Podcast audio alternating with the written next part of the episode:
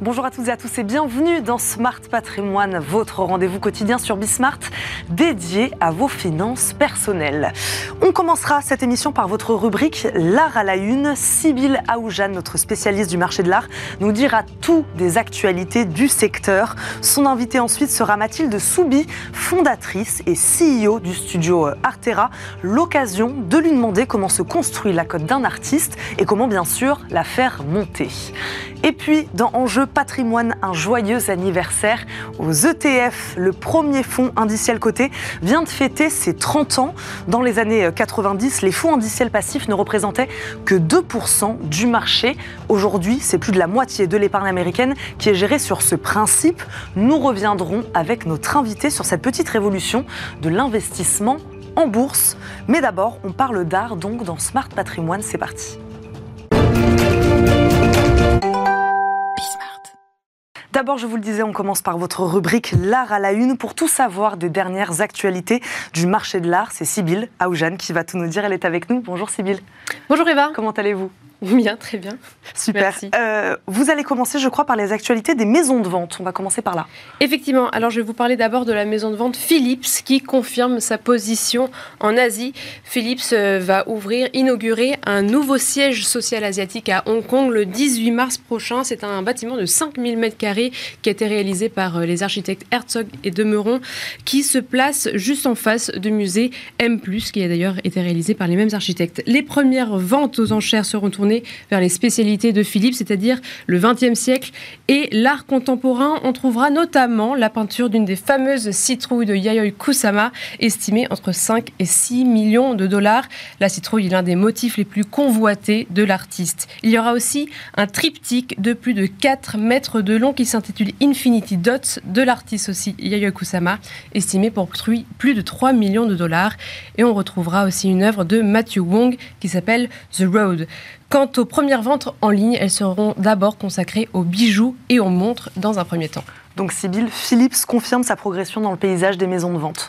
Effectivement, alors Philips conserve sa troisième position au rang mondial. La maison de vente a réalisé une progression tout de même de 30% de ses résultats en 2022 et atteignant aujourd'hui 1,3 milliard de dollars de résultats en 2022.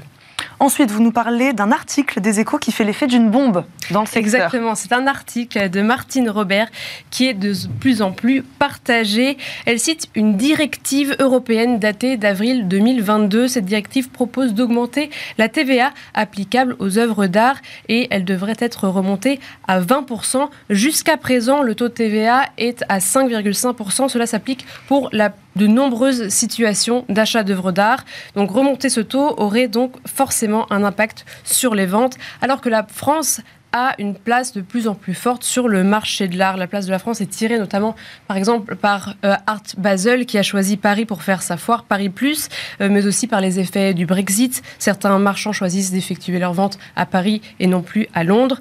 Voilà, tout cela fait que, selon un rapport d'Art Basel UBS, la France représente désormais 7% du marché mondial. Elle est au quatrième rang, derrière les États-Unis, la Chine et le Royaume-Uni. Et comme le précise Martine Robert, la France risque de se tirer une balle dans le pied face à ces pays-là où la TVA sera inférieur parce qu'aux États-Unis, le taux en vigueur est de 8,8%, le Royaume-Uni 5%, Hong Kong 0% et la Suisse 7,7%. Donc la concurrence sera plus rude. Alors pourquoi est-ce que cette directive a été publiée? Alors l'objectif de l'Union européenne est d'uniformiser les taux de TVA applicables dans les différents pays de l'Union. Cela dessert particulièrement la France, la France qui est le pays le plus dynamique sur ce secteur. Selon Art Économique, la France occupe 50% de la place européenne sur le marché de l'art. Pas de panique tout de même, les directives sont des actes législatifs qui fixent des objectifs à tous les pays de l'UE. Le texte doit donc être transposé au droit national et la France a deux ans pour transposer cette directive jusqu'au 31 décembre 2024. Le comité professionnel des galeries d'art a déjà alerté le ministère de la Culture. Le comité a pour objectif euh, d'obtenir une exception pour la France à l'application de cette directive et à défaut de décaler la date de transposition du décret.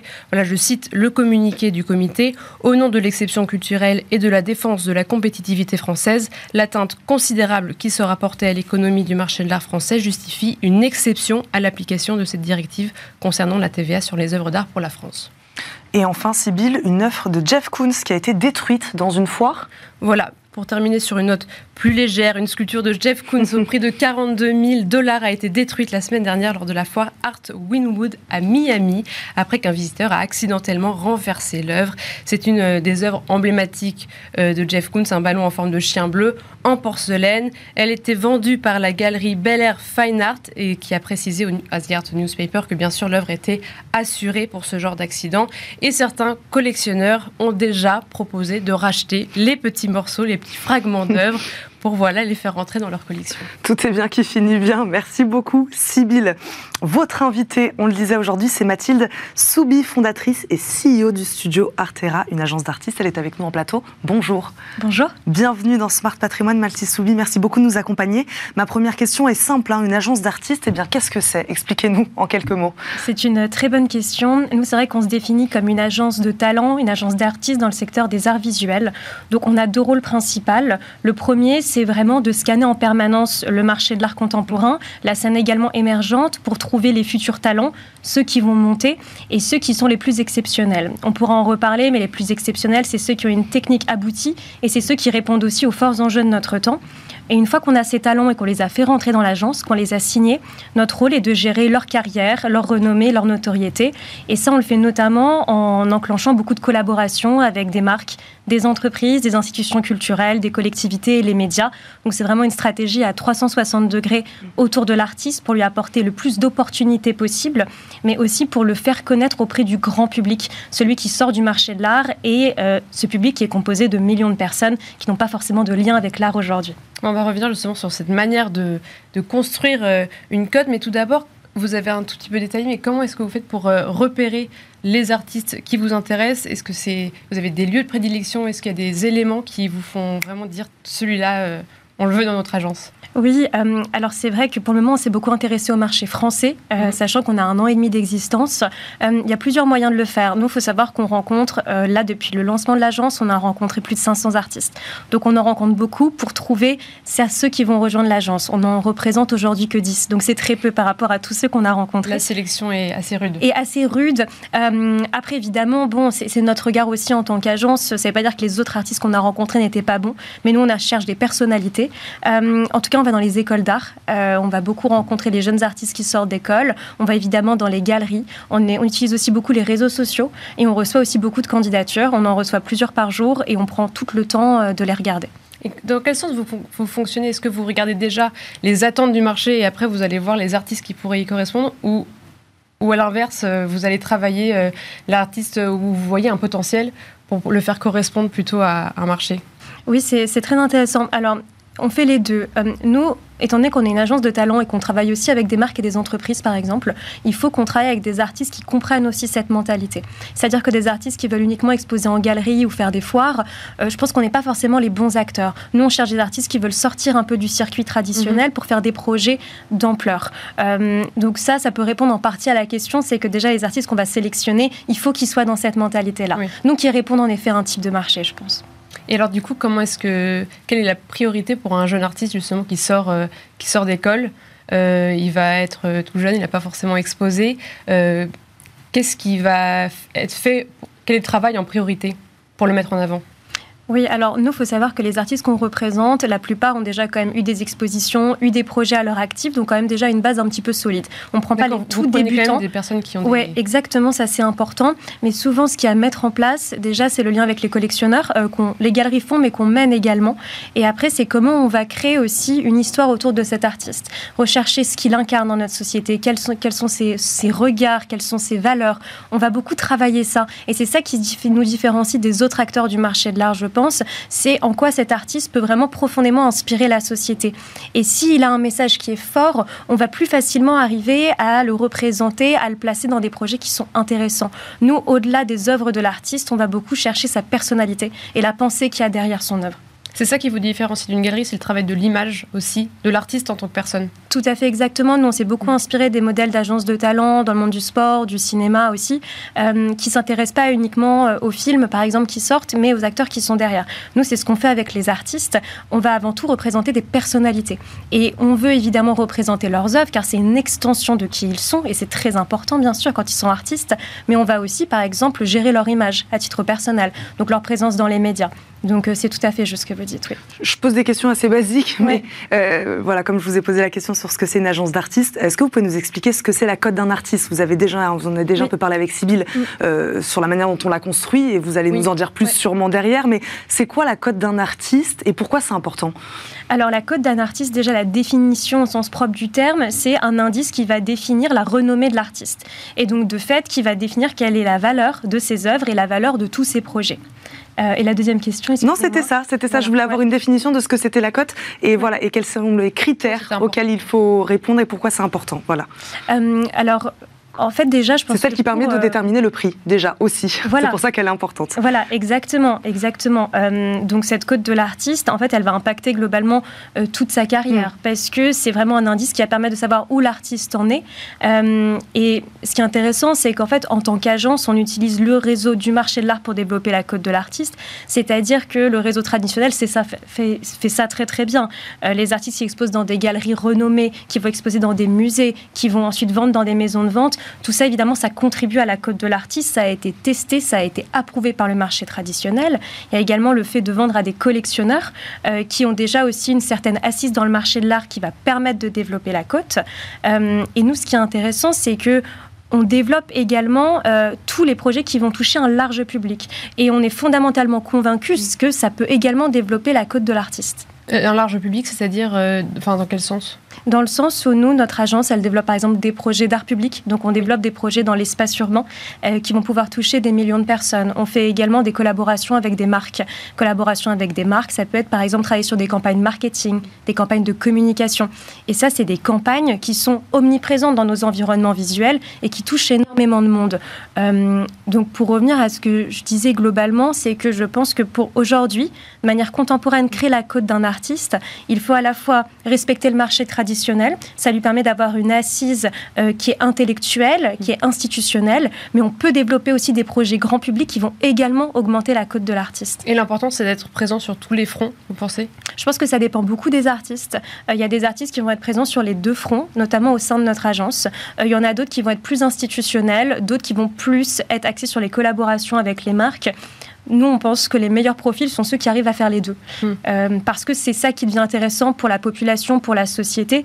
Un artiste fait sa réputation intellectuelle dans le marché de l'art, mais si on veut que tous les types de populations puissent être enrichis par l'art, il faut réussir à faire en sorte que la cote de l'artiste soit aussi corrélée à ces projets qui touchent le grand public.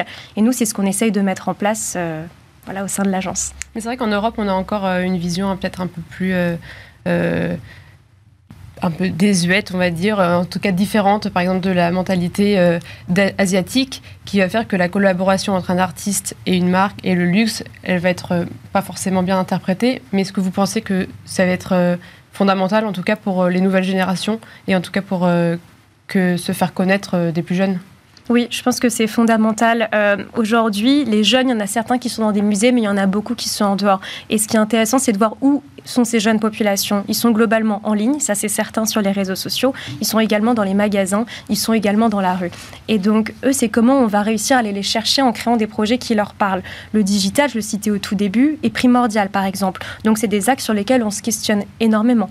Euh, comment on va pouvoir créer des campagnes digitales entre nos artistes et des marques? Ou tout simplement, comment nos artistes vont transformer leurs œuvres en expériences digitales. Aujourd'hui, on travaille avec l'un de nos artistes pour créer des expériences en réalité virtuelle pour les hôpitaux et les EHPAD, par exemple.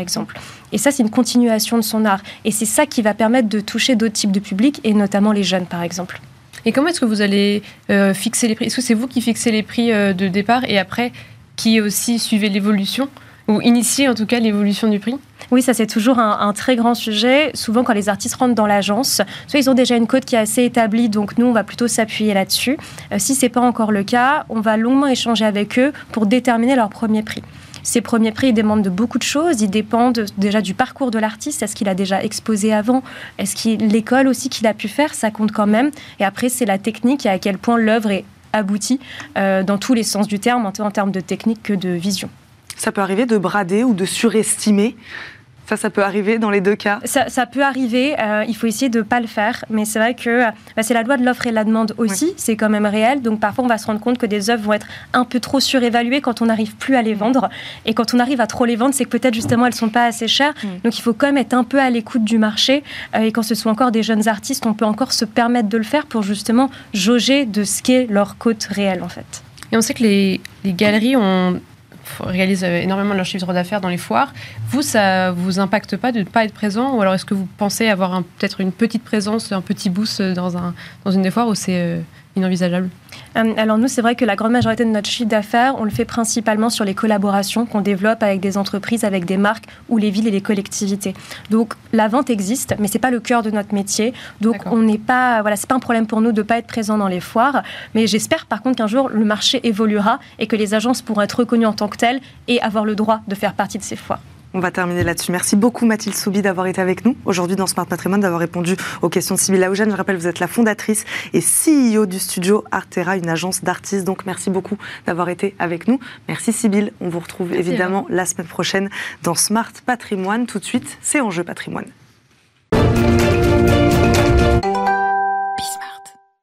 C'est parti pour Enjeu Patrimoine. Aujourd'hui, nous fêtons l'anniversaire du premier ETF. Pas vraiment aujourd'hui, puisque c'est le 29 janvier dernier qu'il a eu 30 ans.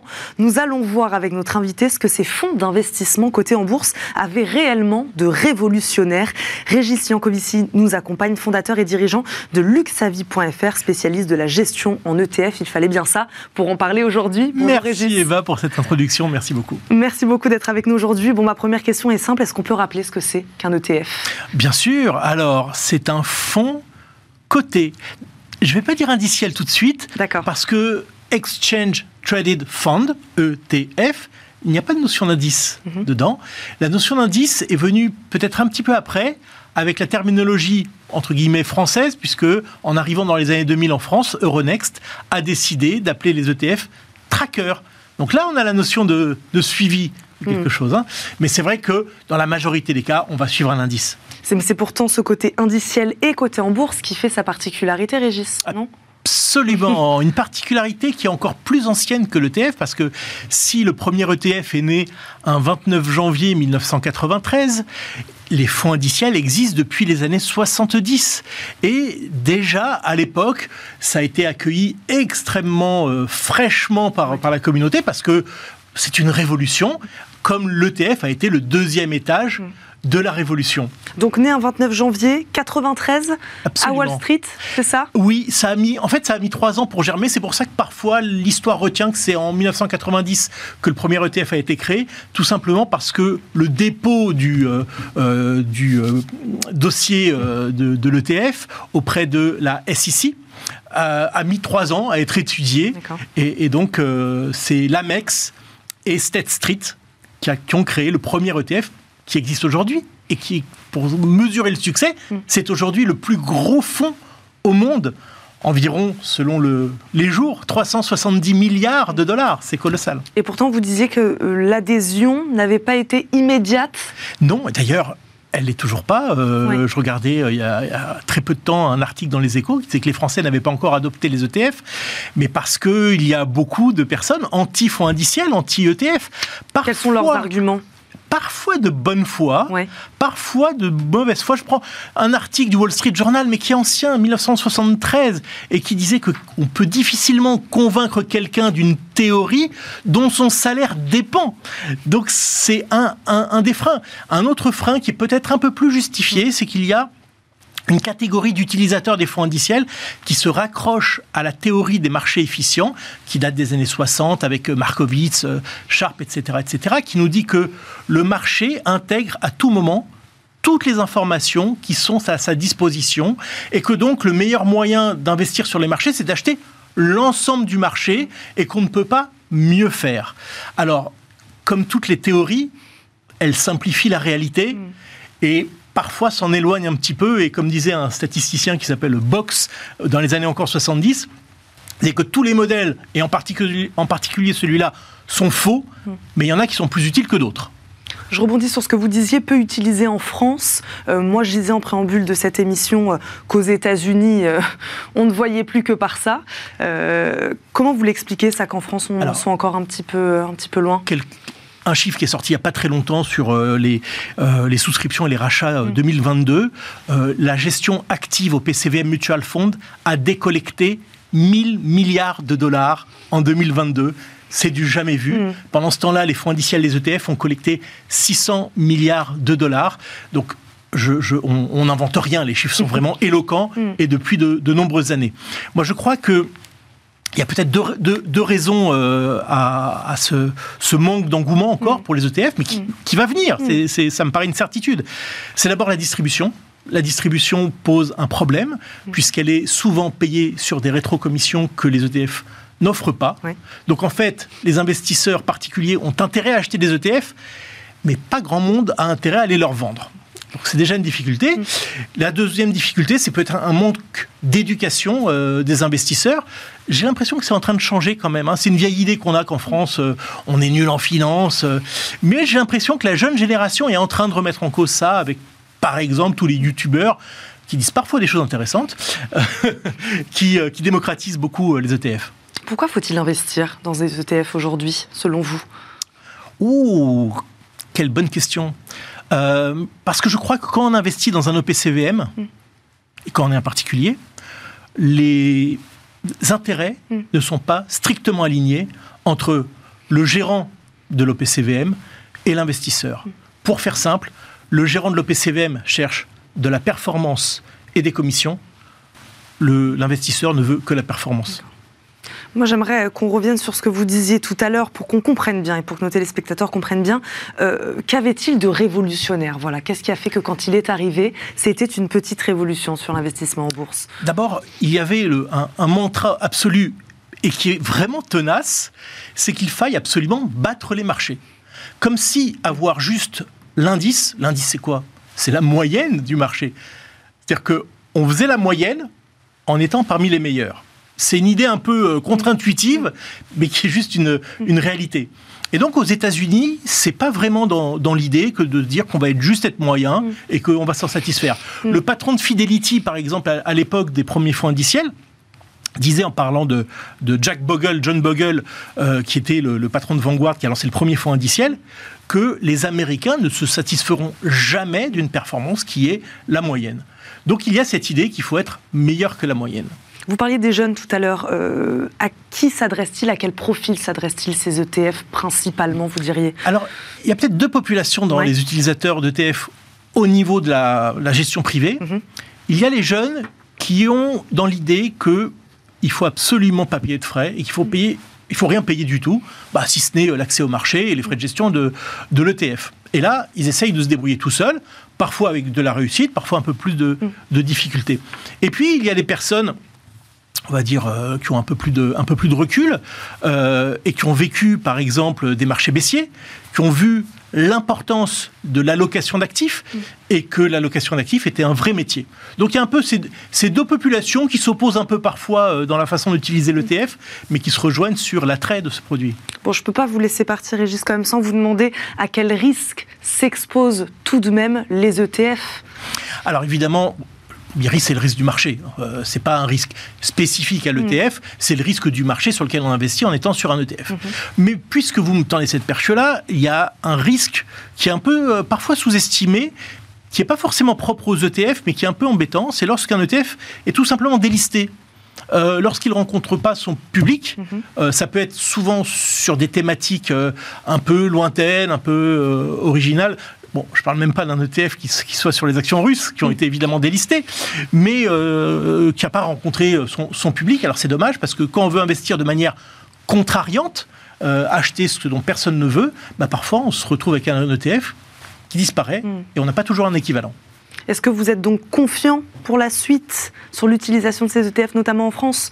Aveuglément confiant, parce que la révolution ETF est en marche et ce n'est pas la problématique que j'ai mentionnée de la distribution qui l'arrêtera. 2023 Dès 2023 ça a déjà commencé, euh, oui, en 2023, euh, et, pour les années à venir, il y a encore un potentiel énorme. Je pense en particulier à, des, à ceux qui souhaitent avoir et une valeur ajoutée en termes patrimonial mm. et une valeur ajoutée en termes de gestion. Mm. Il y a des offres que nous sommes en train de dessiner et qui ne se limitent pas à des robots advisors qui ont aussi leur intérêt. Merci beaucoup Régis Jancovici Merci d'être venu nous voir aujourd'hui sur le plateau de Smart Patrimoine. Je rappelle, vous êtes le fondateur et dirigeant de luxavi.fr, spécialiste de la gestion en ETF. Je crois qu'on lui a fêté un plutôt bel anniversaire. J'ai oublié les cotillons, je m'en veux en entrant, j'ai oublié, je me suis dit que j'avais oublié les cotillons. Merci en tout cas de nous avoir accompagnés Régis Jancovici. Merci à vous de nous avoir suivis. Petit merci à Pauline Gratel qui m'a accompagné toute cette semaine dans Smart Patrimoine. Nous, on se retrouve bah, évidemment très très vite sur Bismart. Je vous souhaite une très bonne journée à et je vous dis à bientôt. Ciao